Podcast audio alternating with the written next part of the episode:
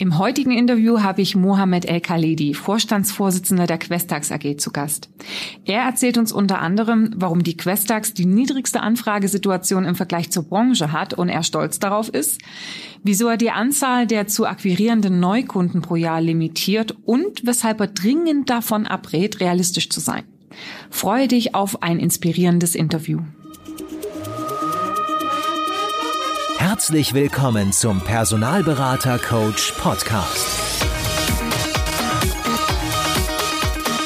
Blicke hinter die Kulissen erfolgreicher Personalberatungen mit der Brancheninsiderin Simone Straub. Ich habe heute zu Gast Mo. Hallo Mo. Hallo, Simone. Hallo, das bin ich. Ich grüße dich. Ähm, Mo ist ähm, Vorstand der Questax. Questax ist ein Personaldienstleister für IT und Engineering. Richtig? Richtig, aber Richtig. ein wenig anders. Ein wenig anders? Also nicht einer, sondern der vermutlich, oder? Naja, der würde ich nicht sagen, aber ich denke, ein wenig anders dürfte es besser zutreffen. Okay, klingt interessant. Äh, Questax ist momentan auf Lünendonk-Listen Platz Nummer ähm, es kommt darauf an, auf welches Business du dich da beziehst. Also okay. reden wir von Dienstleistung rein im Contracting, sind wir, glaube ich, Platz 12. Mhm. Und wo seid ihr noch gelistet? Es gibt ja noch einen Bereich ähm, ANÜ.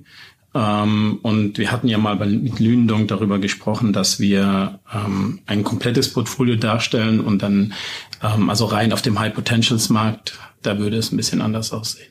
Okay, gut. Also ich bin natürlich jetzt Bauchklatscher voll Kanne reingestartet. Ähm, vielleicht machen wir es doch mal so, ehe wir dann noch mal in das Thema reingehen. Ja, irgendwie schon Personaldienstleister, aber ein bisschen anders. Das klingt nämlich spannend. Mhm. Mo, vielleicht magst du uns gerade mal so ein bisschen abholen, was so dein Weg in der Personalberatung bisher war. Okay, sehr spannend. Ähm, direkt einsteigen mit, äh, mit äh, einer Geschichte direkt über mich. Ja, ja, natürlich. Du bist ja sozusagen das Gesicht und äh, alle interessiert natürlich. Du bist jetzt äh, 81er Baujahr, du bist jetzt so alt wie ich, 39. Mhm. Genau.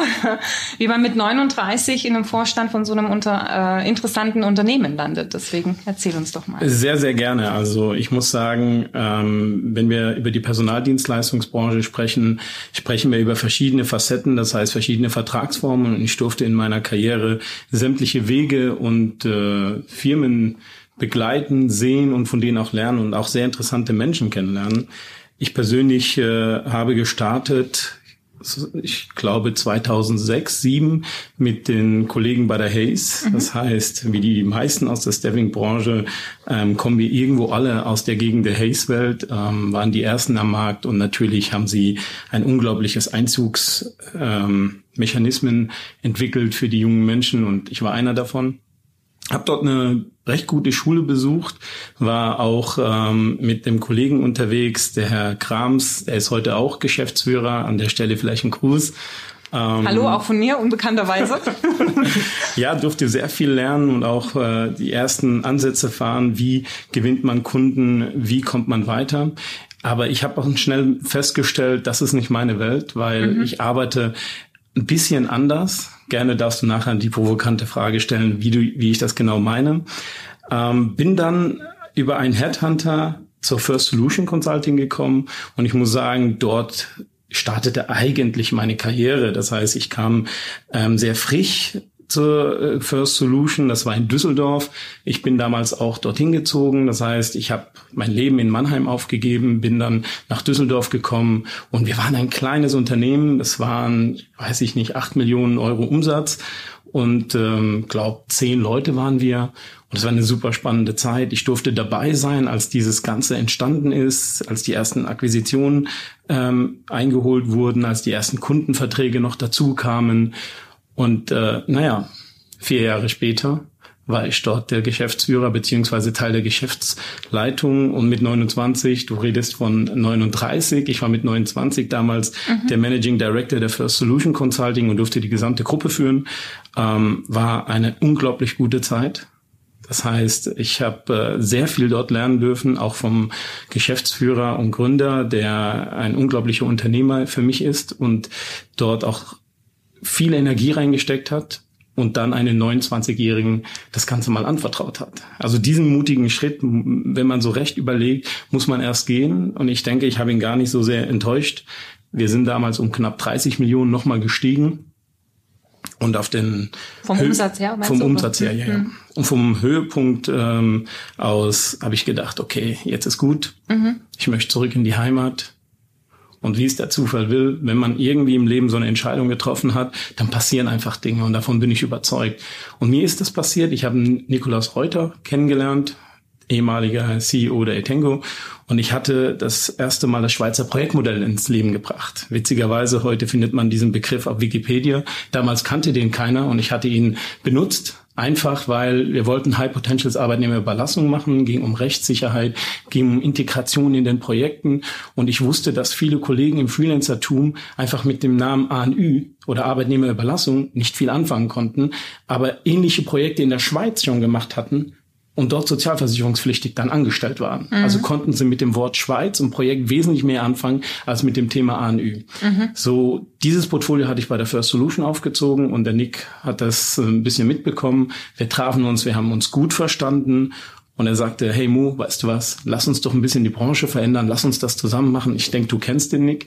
Ähm, ist ein Mensch, der, wenn er eine Idee hat, daran auch glaubt. Und das war damals auch so. Und das war der Weg zurück nach Mannheim eine tolle Zeit bei der Etengo ähm, gehabt. Wir haben die Academic Experts aufgebaut. Dort habe ich auch meine Kollegin kennengelernt, mit der ich jetzt seit sieben Jahren zusammenarbeite, die Patricia Göbel. Mhm.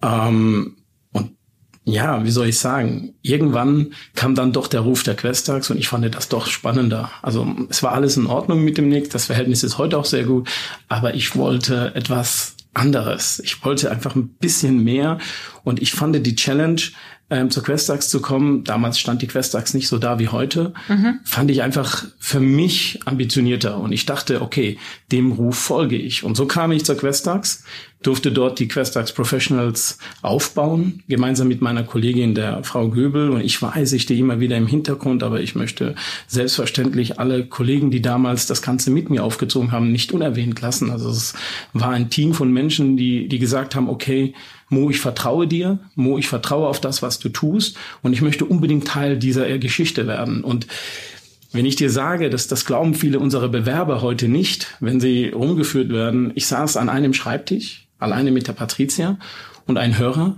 und ein Monitor. Und das war's. Und alles andere haben wir aufgebaut. Und heute werden wir so knapp 30 Millionen Euro machen. Das sind keine fünf Jahre zwischen diesen beiden Abschnitten.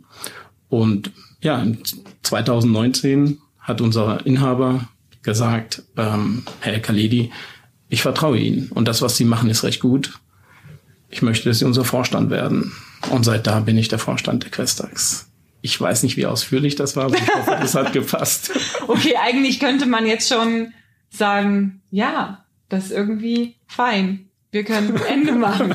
Wir sind beseelt. Ja, aber, siehst du mal. Nee, aber siehst du mal. Nein, es ist schon, ist schon viel erzählt und es sind natürlich jetzt auch viele Ansatzpunkte entstanden, nachzuhaken. Und was jetzt tatsächlich aufgefallen ist, ist immer wieder auch diese Formulierung zu sagen, okay, ähm, Questax ist etwas anders. Ja, ich wollte die Sachen ein bisschen anders machen und ich wollte irgendwie auch was anderes. Gib doch da mal so ein bisschen Farbe in dieses Wort anders. Das ist eine gute Frage. Also, beginnen wir damit, dass wir eine ganz andere Mentalität aufgezogen haben bei der Questax. Wir sind komplett Equal Pay Safe und das hier ist keine Werbeveranstaltung. Das heißt, das erste, was wir dort anders gemacht haben, ist, dass wir sämtliche Vertragsverhandlungen zu Gehältern gestoppt haben. Es gibt ein Gehaltsmodell, Darin kann man sich identifizieren oder auch nicht. Intern meinst du? Intern. Intern hm. Und äh, das ist erstmal der, der Start. Also mhm. wenn du so etwas aufbaust, so ein Konstrukt, das anders ist, musst du ja auch etwas schaffen, das anders ist. Es mhm. geht ja nicht nur um das Wort. Das heißt, ich bin sehr stolz darauf, dass wir sagen können, dass die Questax keine Unterschiede macht. Das heißt, nur die Position verändert die Gehaltsstufen. Aber es gibt keinen Unterschied zwischen Mann und Frau. Wir haben keinen Unterschied zwischen Religionen, Nationalitäten, Hautfarben, Alter. Und darauf bin ich sehr, sehr stolz. Gerade in der heutigen Zeit, ich möchte jetzt gar nicht politisch werden, ist es etwas doch, was ich schön finde, dass die Leute dort ein Zuhause finden. Mhm. Es beginnt damit, dass du jetzt eine Mentalität entwickelst, die die Leute auch selber für sich anders wahrnehmen. Das heißt, die, der Zugehörigkeitsgefühlsfaktor ist immens hoch bei der Questax. Wir haben eine der niedrigsten Fluktuationsraten der Branche. Der kommt zustande, weil wir sehr transparent sind. Ich äh, sage immer Recht vor Position. Es gibt bei uns kein Ich bin der Chef, und deswegen habe ich immer recht. So würden wir nicht uns entwickeln. Und ich habe das Thema Realismus ausgeschaltet. Es gibt bei uns nicht das Wort Realismus, weil wenn der Mensch an sich real wäre, wären wir heute noch in der Steinzeit. Es war nicht real, das Feuer zu bekommen. Es war nicht real, ein Flugzeug zu bauen. Es war nicht real, zum Mond zu fliegen oder mit einer Rakete dorthin zu kommen. Und deswegen war es mir immer sehr wichtig, dass die Menschen, der Charakter der Questax immer so aufgebaut ist, dass er eine Mischung aus, aus Vielfalt hat. Und ich wollte nie einfache Mitarbeiter haben. Und an der Stelle Grüße an die Kollegen. Die habe ich auch nicht. Und darauf bin ich auch sehr stolz. Ich habe wirklich starke Charaktere, die vielleicht nicht immer Glück hatten im Leben. Wir haben auch, wir haben auch eine Quote eingebaut. In der Regel in der Branche holt man sich die Studierten. Und wir haben eine hohe Quote von studierten Kollegen. Also ich glaube, die liegt so bei 85 bis 90 Prozent. Aber ich lasse immer noch 10 Prozent zu, wo wir sagen, wenn wir einen ambitionierten jungen Menschen, älteren Menschen, einen Menschen, der einfach eine Chance im Leben sucht und sagt, hey, die Questax ist mein Zuhause, den holen wir rein. Beginnen wir damit mit anders. Anders, weil wir auch an den, an den Markt anders rangehen. Das heißt, ich, ich halte es für viel effizienter, qualitative Ansätze zu fahren als quantitative. Du kannst jetzt mir sagen, Mo, das sagen ja viele, weil jeder will ja Qualität haben. Aber ich kann es beweisen. Unsere Kundenanzahl ist limitiert. Mein Vertrieb darf nicht wild akquirieren durch Deutschland, sondern es ist schlicht und einfach am Anfang des Jahres vorgegeben, wie viele neue Akquisitionen wir machen dürfen. Angepasst an unser Recruitment Power, so dass wir immer qualitativ arbeiten können. Du kennst meinen Satz, ja, soll ich ihn zitieren? Mhm.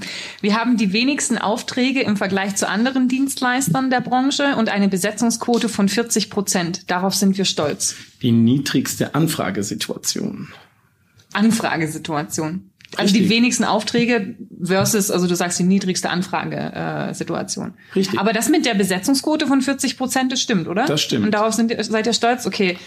Das musst du erklären. Das mache ich natürlich. Also dadurch, dass wir die Kundenanzahl limitieren und dadurch, dass wir sagen, wir passen sie immer unseren Recruitment-Fähigkeiten an, können wir fast jede Anfrage, die kommt, bedienen. Das mhm. heißt, wir haben eine unglaublich hohe Quote von Anfrage zu Profil. Und ja. zwar zu einem hervorragenden Profil. Danach entsteht eine knapp 40-prozentige und im Oktober war sie sogar 60 Prozent. Das heißt, wir haben 60 Prozent aller eingegangenen Anfragen bedient und auch zu einem Deal geführt. Sprich, unser Qualitätsstandard setzt sich so voraus, dass wir sagen, wir holen nur so viele Kunden rein, wie wir auch tatsächlich bedienen wollen können. So, dass wir nicht ins Leere machen. Wir machen kein Cherry-Picking mit unseren Kunden, sondern wir wollen in der Tiefe mit dem zusammenarbeiten. Das ist für mich ein qualitativer Ansatz, dass wir genau verstehen, wie weit wir hier an der Stelle welche Anfrage bedienen können. Anders, weil wir alle paar Monaten ein neues Portfolio etablieren wollen. Wir sind mit dem Schweizer Projekt an den Markt gegangen, da haben meine ganzen Kollegen mir noch gesagt, das weiß ich, wir treffen uns ja öfters mal in München, ähm, haben sie gesagt, naja, ihr seid ja verrückt bei der Questax. Die Branche wird sich nicht verändern. Und ich habe gesagt, doch, lernt die Evolution der Branche kennen. Die Branche verändert sich. Wenn wir vom Jahr 2000 bis 2020 einfach in der Chrono Chronologie uns betrachten, dann stellen wir fest, dass binnen 20 Jahre unsere gesamte Branche auf den Kopf gestellt wurde. Nicht nur durch den Treiber der Skills, die dazu kamen oder den Projekten, die dazu kamen oder den, den Hype auf Industrie 4.0 oder den Cloud-Hype und so weiter, sondern tatsächlich auch durch den Gesetzgeber, die Vertragsformen. Und genau auf diesen, auf diese, auf diesen Zeitstrahl basiert unser Anders. Das heißt, wir versuchen immer wieder, den Markt neu zu definieren, neu zu erfinden und sind damit recht erfolgreich. Ähm, dazu gibt's verschiedene Beispiele, unter anderem die Questax Professionals GmbH. Das heißt, wir sind mit etwas an den Markt gegangen, wo die anderen noch gesagt haben, hm, das wird nicht kommen. Ich habe noch so einige Kollegen, die ich jetzt natürlich nicht namentlich nenne, hm. die deren Wörter war Mo, das ist eine Fehlinvestition, was ihr da macht. Und heute machen wir 30 Millionen damit und haben einen gewissen Change am Markt bekommen. Mhm. Wenn ich jetzt eure Kunden fragen würde, wie die Questax sich von anderen Dienstleistern unterscheidet, was würden diese wohl sagen? Dadurch, dass wir ja natürlich strategisch die Kundenanzahl unseren Fähigkeiten anpassen, ähm, bist du bei uns als Kunde sehr weit oben in der, ich sag mal, in der Gunst. Das heißt, du kannst dich darauf verlassen, dass du kein Cherry-Picking erleben musst bei deiner Anfrage. Mhm. Das ist bekannt. Glaub, glaub mir, ich habe so einige Kontakte im Einkauf und ja. Kollegen auch ja. auf der Kundenseite. Da ist ja immer so die Befürchtung, ja, wenn wir noch nicht so viel Geschäfte mit euch haben, dann äh, werden unsere Anfragen nicht so priorisiert und wir haben dadurch einen längeren Zyklus, um einen Kandidaten zu bekommen. Ja.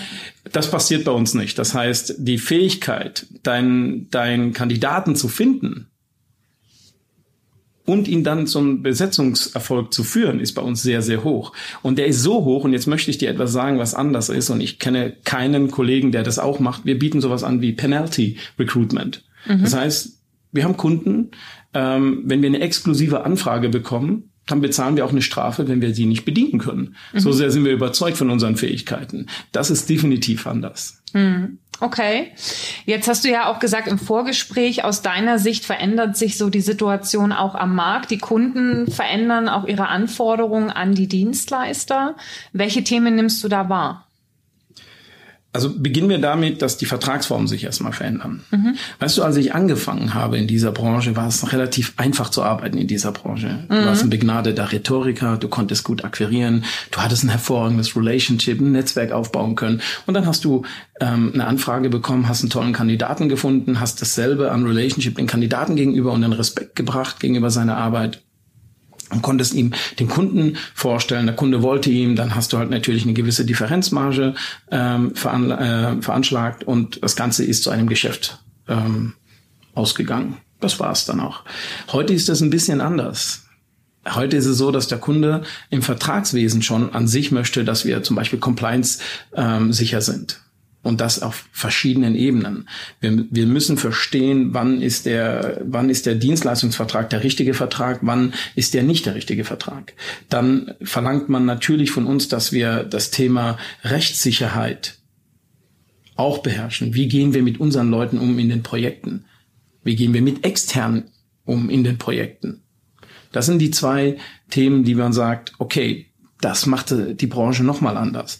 Jetzt gehen wir aber weiter. Jetzt haben wir festgestellt im Jahr 2020, dass es ein bisschen Flexibilität noch bedarf, damit wir einfach diese großen Themen an IT, die auf uns zukommen, ähm, auch abdecken können. Mhm. Und auch hier kommt jetzt der Kunde auf uns zu und sagt, nein, wir wollen, dass ihr Verantwortung übernimmt. Verantwortung übernehmen bedeutet, dass wir Statements of Works eingehen müssen. Das war früher unvorstellbar, dass eine Staffing-Agentur ein Statements of Work macht.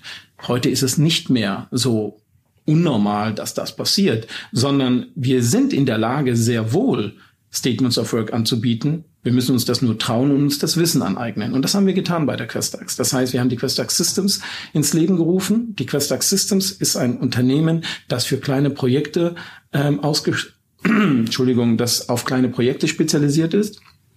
Klein bedeutet bis 500.000 Euro, ähm, wo wir mit unseren festen Kollegen, ähm, die bis dato Freelancer waren, arbeiten. Das heißt, wir haben uns das Know-how der Requirements Engineers ins Haus geholt, von Projektmanagement, Entwicklern, Architekten und machen diese Projekte und diese Idee, das zu machen, das war keine geniale Idee von mir, sondern oder von Kollegen, sondern kam vom Kunden. Mhm. Es hieß, naja, ihr habt hier eine große Datenbank, ihr kennt viele Menschen, können wir diese Menschen nicht integrieren in unseren, in, in, in euren Projekten? Können wir diese Menschen nicht dazu führen, dass sie in eurem Auftrag arbeiten und ihr arbeitet mit denen zusammen? Das heißt, ihr macht für uns das Projekt. Und wir haben gesagt, warum nicht? Lass uns das mal starten. Und damit sind wir an den Markt gegangen. Und wenn ich die Umsatzerfolge sehe, die wir heute mit der Systems erzielen, Unternehmen ist das schon gigantisch, was da passiert ist. Und er ist ein Markt, der für uns alle noch groß genug ist. Und äh, ich bin sicher, ich bin davon überzeugt, dass wir in zwei, drei Jahren dieses Thema Statements of Work für die gesamte Branche ähm, wiederfinden werden. Ähnlich wie es damals mit der ANÜ war. Ähm, machen zwar nicht alle mit, aber ich bin sicher, dass wir ähm, in zwei, drei Jahren sehr viele Kollegen haben, die auch auf diesen Zug springen werden und sagen, okay, wir können etwas, lass uns diese Kräfte bündeln und lass uns einfach mal eigenes Know-how aufbauen. Und das machen wir. Wir haben heute im gesamten Unternehmen, wenn wir äh, Systems-Kollegen und äh, Professionals-Kollegen dazuzählen, also ANÜler bis zu 300 Spezialisten in der Questax aufgebaut, die exklusiv mit uns zusammenarbeiten in unseren Projekten oder als ANÜler bei unseren Kunden. Mo, ich muss kurz mal fragen. Statements of Work? Was ist das? Kannst du mal definieren?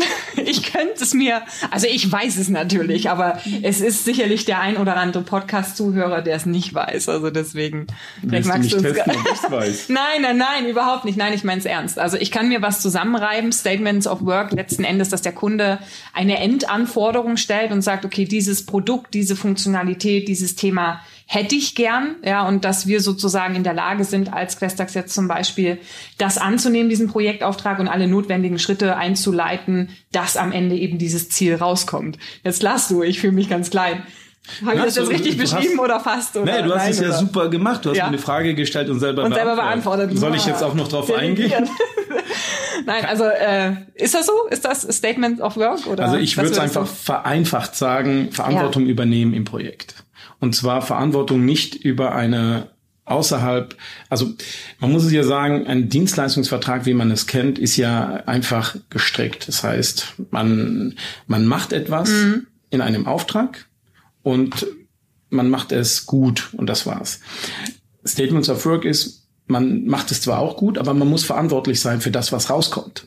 Das heißt, das Ergebnis ist da entscheidend. Und da gehst du als Unternehmen oder als Unternehmer auch in die Verantwortung rein des Projektes. Es bedeutet, wir sind verantwortlich, welches gutes oder vielleicht auch weniger gute Ergebnisse da entstehen. Das ist ein Statement of Work, Verantwortung übernehmen. Ganz vereinfacht, ohne jetzt ins Fachliche abzudriften und uns das Juristische auszupacken. Du weißt, ich bin Wirtschaftsjurist, von daher, ich möchte jetzt nicht mit Paragraphen um mich schmeißen, ja. aber es geht tatsächlich darum, vereinfacht für jeden Zuhörer, übernimmt einfach Verantwortung für euer Handeln ähm, und liefert uns gute Ergebnisse. Das ist das, was man von uns möchte. Okay, ja, jetzt haben wir sehr, sehr viel über die Questax gesprochen und wir merken natürlich, ähm, du brennst dafür und es ist toll zu sehen. Ja, würde gern noch mal ein bisschen was über dich erfahren. Ja, ich habe so in den Vorbereitungen ähm, gehört auch, dass du als ähm, operativer Vorstand bezeichnet wirst. Wie kommst du zu dem Titel? Das hat dir die Jenny gesagt. Vielleicht. okay. Ähm, du musst wissen, ich bin, ich bin ein Mensch, ich bin oft im Mittelpunkt, aber das mag man mir gar nicht zutrauen. Ich bin nicht gerne im Mittelpunkt. Ich versuche mich schon eher äh, passiv zu verhalten und eher doch meine Leute in den Vordergrund zu stellen und wesentlich mehr im Background denen eine Ebene zu bieten, auf der sie agieren können. Mhm. Operativer Vorstand bedeutet für mich ehrlich gesagt, dass ich das mache, was ich am liebsten tue, und dass ich das mache, was mir auch Spaß macht. Und das, das heißt, ist? Weißt du, als Vorstand musst du sehr viel an, an einem Unternehmen arbeiten. Mhm. Du musst Strategien entwickeln. Meine Leute müssen sich auf mich verlassen. Ich war jetzt in der Corona-Krise der Captain der Questax und ich musste dafür Sorge tragen, dass unser Unternehmen durch die Krise durchkommt, ohne dass wir irgendwelche Reibungsverluste erleiden mussten. Und ich bin da sehr stolz drauf. Die Questax hat es geschafft, ohne staatliche Hilfen, ohne irgendwelche Investitionshilfen oder irgendwelche Kurzarbeiten oder irgendwelche Kündigungen äh, durch die Corona-Krise zu kommen. Wir waren, wir waren binnen drei Stunden, nachdem wir das Rotationsprinzip in der Questax eingeführt haben, komplett online und auf Homeoffice ausgestellt. Aber ich weiß, ich tue gerne jetzt gerade am Thema vorbeisprechen. Du möchtest den operativen Vorstand. also, ich äh, gehe noch heute zu den Kunden. Ich behalte meine Netzwerke. Ich tue mhm. eins bis zwei Tage die Woche, manchmal einen Tag, weil es erlaubt die Zeit nicht immer.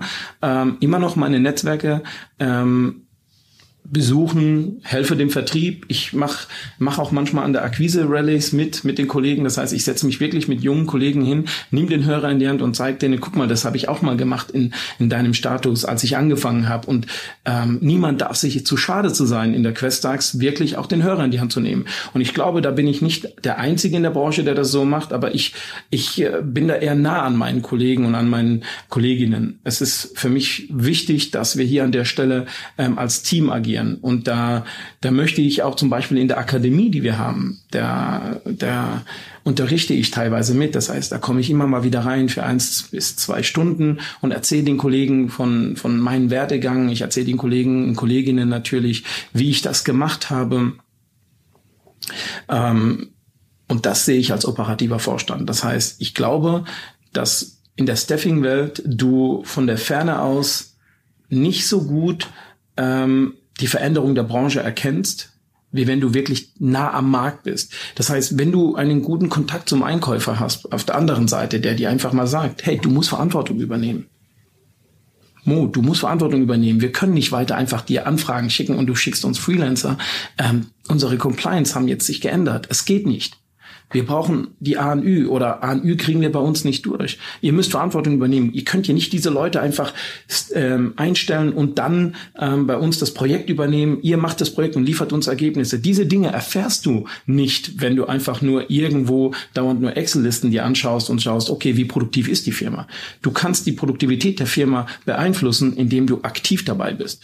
Ich nehme mir jeden Morgen die Zeit, ich komme immer ein bisschen früher, aber nehme mir die Zeit, eine Runde durch das Büro zu laufen und jeden Hallo zu sagen, ähm, der da ist. Wir haben natürlich Rotationsprinzip ähm, und da ist eine ganz kleine, geringe Anzahl an Menschen da. Mhm. Ähm, aber das ist mir wichtig, dass wir hier eben ähm, als Team wahrgenommen werden. Das Management mit den Kollegen, die tatsächlich auch jeden Tag das Geschäft generieren, gilt auch für unsere Externen.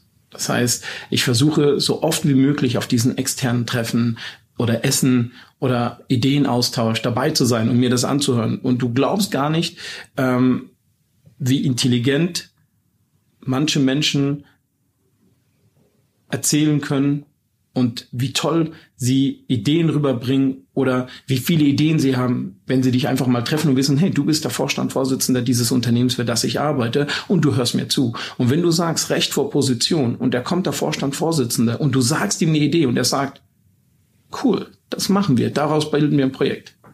Typisches Beispiel, ich habe einen Kollegen, der einen Kollegen, der, der heißt äh, Chris, der kam auf mich zu, der ist Scrum Master und sagte, Mo, wieso bauen wir nicht unser Vertrieb auf Scrum um? Und dann kam gleichzeitig ein anderer Kollege, der heißt Abu, und sagte, ich habe da eine Idee, wir können da so, so eine Art DevOps-Teams machen, wie wir im Vertrieb agieren. Und ich sagte, daraus bauen wir ein Projekt. Und nächstes Jahr im März werden wir mit Hilfe der Kollegen ein Questax Agile Book rausbringen, das nicht auf die IT bezogen ist oder auf das auf Projektmanagement, sondern wirklich auf Sales. Wie können wir verschiedene Ressourcen effizient in der in der Kundenbetreuung einsetzen, dass die Kollegen Spaß dabei haben, Geschäfte zu machen und dabei qualitative Impulse der Questax wirklich weiter an, anheizen und antreiben.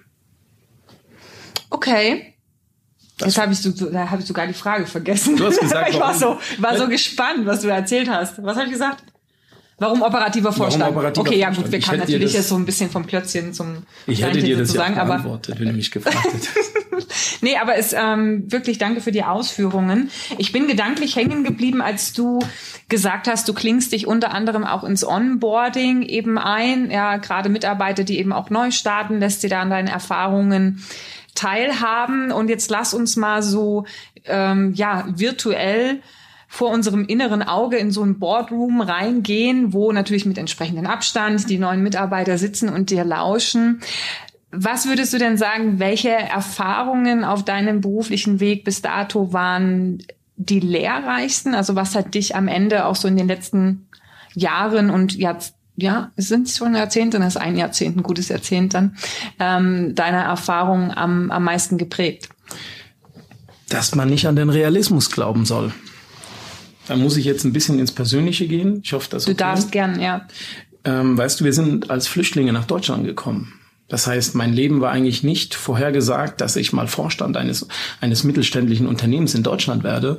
Und äh, Menschen hinter mir habe, die, ähm, die erfolgreich wurden, die auf mich bauen und auf mich zählen, sondern wir kamen sehr arm nach Deutschland. Wir waren sehr glücklich, die neue Heimat gefunden zu haben. Ich muss sagen, meine Eltern ähm, haben uns auch sehr schnell integriert in diesem Land. Mein Vater sagte sehr früh, okay, ihr lebt in Deutschland, lernt Deutsch. wir haben auch zu Hause immer Deutsch gesprochen. Ähm, naja, Sprachmangel gab's immer noch. Das heißt, ich habe erstmal einen Hauptschulabschluss machen müssen, dann einen Realschulabschluss und umso besser mein, meine sprachfähigen Fähigkeiten waren, umso besser wurden meine Noten. Das heißt, der Hauptschulabschluss war irgendwo, glaube bei 3,4 oder so. Mhm. Der Realschulabschluss war dann bei 1,8, also 2 irgendwo. Und dann halt natürlich das Abitur war dann irgendwo bei 1, noch was. Eine Ausbildung. Ich habe als Drittbester in Deutschland bei der Allianz eine Ausbildung abgeschlossen, habe dann ein Studium hingelegt, habe dort ein sehr gutes Studium hingelegt und habe dann noch ein Graduate in General Management ähm, nebenberuflich gemacht. Mhm. Das heißt, ähm, und habe wirklich als, als junger Mensch mit null Erfahrung immer nur an mich geglaubt.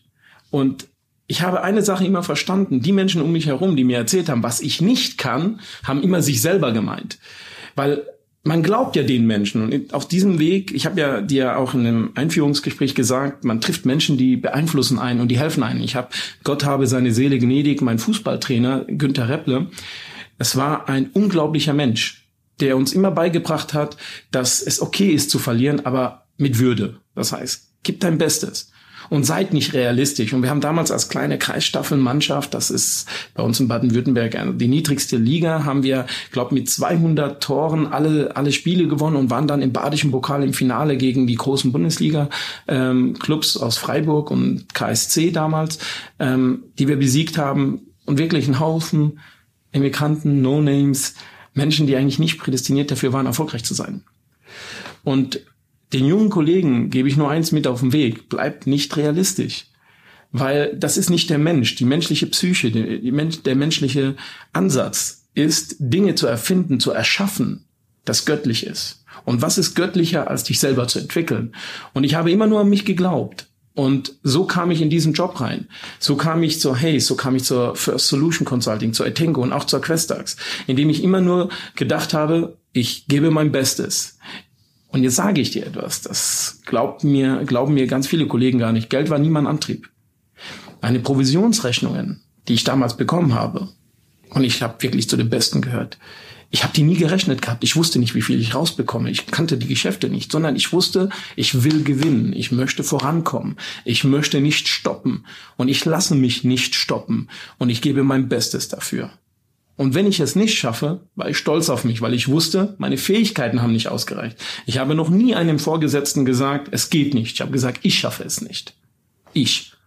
Weil es bin ja ich am Ende vom Tag. Mhm. Und das erzähle ich den jungen Kollegen. Ich sage zu denen, wenn ihr hier seid, dann herzlich willkommen. Ihr seid Full Member ab dem ersten Tag. Ich will hier keinen, der sich zurückhält.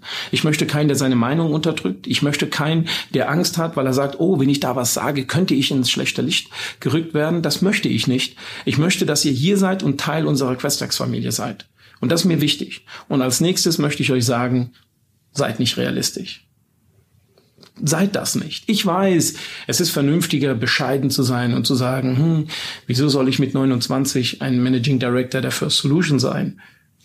Wieso soll ich mit 39 das dritte Unternehmen mit aufgebaut haben? Warum sollte ein Immigrantenkind, ein, ein Flüchtling, äh, Vorstandvorsitzender der Questax sein? Warum sollte Niklas Reuter damals unbedingt gerade mit einem Mohammed sprechen und sagen, hey, dich hätte ich gerne an meiner Seite, weil du hast da was auf dem Kasten. Es gibt keinen Grund dafür. Und wenn wir jetzt in die Mathematik gehen, und keine Sorge, ich werde dir jetzt nicht meine mathematischen Fähigkeiten zeigen. Ich hatte Mathe-Leistungskurs, ich kann es äh, vertragen. Okay. Aber gut, weiter. Gehen wir in die Wahrscheinlichkeitsrechnung. Ja. Oh nee, das haben wir ausgespart. Nein, es ist kein Scherz. Ja, wir haben am Ende äh, Mathe, also sorry, das muss ich gerade reinschieben. Nee, nee, mach, mach. Äh, genau, wir hatten äh, Mathe-Leistungskurs und wir haben am Ende, ich glaube, es gab drei Themenfelder, äh, um uns auf die Abiturprüfung vorzubereiten. Wir hatten uns alle im Leistungskurs gegen die Stochastik, ist ja Wahrscheinlichkeitsrechnung, entschieden, weil wir gesagt haben, nee, das kriegen wir sowieso nicht, lass uns lieber die anderen Sachen. anyway, aber gut, ich habe den Pitch äh, vermasselt. Zurück zur Wahrscheinlichkeitsrechnung. Naja, wenn man Wahrscheinlichkeitsrechnung anwendet, zum Mensch Karriere oder Vertriebler Deal oder Akquisition, dann ist die so unglaublich gering, die Wahrscheinlichkeit, dass du eigentlich sagen musst, okay, ich höre auf zu leben, mhm. ich höre auf Dinge zu machen. Und aus dem Grund gebe ich den jungen Menschen und Kollegen mit jungen Menschen bitte nicht aufs Alter beziehen, sondern ich meine auf die jungen Karrierelaufbahn, ja. ähm, gebe ich immer wieder die Chance zu verstehen, dass es, dass es nichts mit Realismus zu tun hat, sondern manchmal sogar mit Glaube ähm, ich habe all das, was ich jemals in meinem Leben erreicht habe, und ich darf ein bisschen stolz sein auf das, was ich erreicht habe, habe ich nie geschaffen, indem ich darüber nachgedacht habe, was ich nicht kann. Denn das haben mir viele Menschen erzählt. Das kannst du mir glauben. Ich hatte einen Haufen Lehrer, so viele Menschen um mich herum, die mir immer wieder gesagt haben, Mo, das kannst du gar nicht. Mhm. Das schaffst du doch gar nicht. Naja, und nur wenige, die es gesagt, die gesagt haben, doch, das schaffst du. Und ja, das kannst du. Unter anderem meine Frau, die ich mit jungen Jahren geheiratet habe. Ähm, und ich muss sagen, es war die beste Entscheidung meines Lebens, denn danach bin ich komplett konzentriert gewesen auf, auf das Wesentliche im Leben. Und sie war ein Treiber für mich und ist es nach wie vor. Sie hat immer gesagt, ja, ist doch egal, was andere sagen. Ich weiß, du bist toll und du kannst das.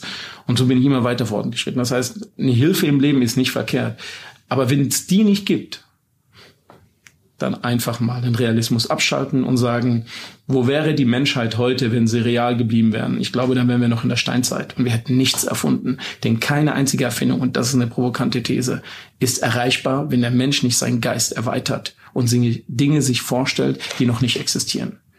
Es ist nicht möglich. Es ist mathematisch nicht möglich, Dinge zu erfinden, weil die Logik sagt ja 0 und 1. Ja, und jetzt fängst nicht. du an ja. zu sagen 1,3456 Pi. Mhm. Ähm, wo, wo soll die denn entstehen? Es gibt keinen Anfang in der Mathematik und kein Ende. Und genau so ist der menschliche Geist. Und daran glaube ich ganz, ganz, ganz fest. Und ich versuche alle meine jungen Kollegen und ich hoffe, dass die sich den Broadcast anhören und diese Worte wiedererkennen aus der Akademie. Schön. Ich finde auch, das ist ein sehr, sehr schönes ähm, und inspirierendes Abschlusswort. Vielen, vielen Dank fürs Teilen deiner Gedanken. Gibt es noch irgendwas, was du sagen oder in die Welt hinaussenden möchtest, außer das, was du bereits schon gegeben hast? Also ohne das jetzt irgendwie abzuwerten, aber ich möchte in dir nicht die Chance verwehren, noch irgendwas zu sagen, wo du sagst im Nachgang, das hättest du vielleicht gern noch gesagt. Ähm, ich glaube, ich bin nicht so wichtig, dass ich irgendwas sagen kann, dass die Welt verändert, verbessert oder die Branche.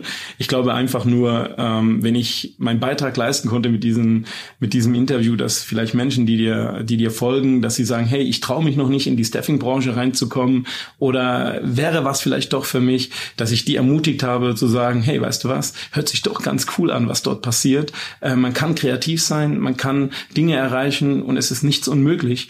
Und dafür liebe ich diese Branche. Branche. Und das ist vielleicht eher dann doch das Schlusswort von mir. Perfekt, dann schließe ich mich da an. Dann danke ich dir für deine Zeit und deine Gedanken. Und ähm, ja, falls sich jemand inspiriert fühlt, Kontakt zu dir aufzunehmen, weiterführende Fragen hat oder ja, sich vielleicht zu bewerben bei euch, dann würde ich einfach vorschlagen, ich füge die Kontaktdaten in die Show Notes. Und sehr gerne. Dann kann sich der äh, inspirierte Zuhörer an euch wenden. Sehr, sehr gerne. In diesem Sinne? Ist gewünscht. Perfekt. Danke, Mo. Danke dir, Simon.